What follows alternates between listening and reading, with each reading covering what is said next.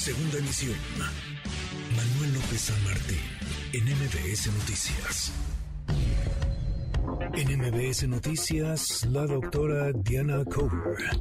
Diana, qué gusto escucharte, ¿cómo estás? Hola Manuel, muy buenas tardes, bien. El cáncer de mama, estamos en octubre, el mes de hacer conciencia, de revisarnos, de revisar la sociedad y el colectivo en su conjunto, cómo tratar de que este cáncer afecte menos a las mujeres, a los hombres también, pero sobre todo a las mujeres. El cáncer de mama que toca también a la pareja, Diana.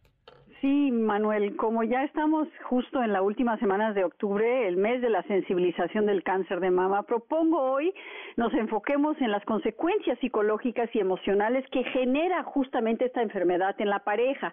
Tema muy poco explorado, desafortunadamente. Y cuando se presenta esta situación, Manuel, casi nunca se piensa en el otro, aunque también lo golpea una situación muy semejante.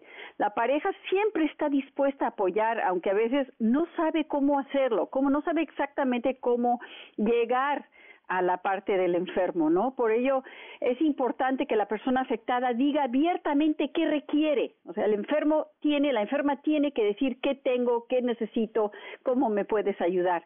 Así se ayuda a, y, se puede hacer cargo de la situación para que no se trate de ser adivino. El impacto, Manuel, que causa este mal genera altos niveles de estrés en la pareja y en las parejas.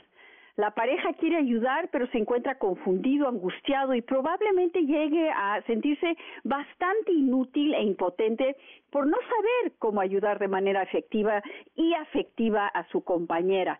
Los doctores Auchtris y González, dos estudiosos de este tema, definen una variedad de aspectos. Por ejemplo, hablan sobre lo difícil que resulta confesarle a la compañera cómo se siente él todo y todos están concentrados en ella y a él lo dejan a un lado, razón por la que puede terminar aislándose al sentir que él no importa. Esta sobre todo esta sensación puede extenderse a otras facetas de la relación. Como sabemos, la mastectomía, la mastectomía altera la percepción de la imagen corporal de la mujer y llega muchas veces a repercutir en la vida sexual, dejando de lado a la pareja en este aspecto.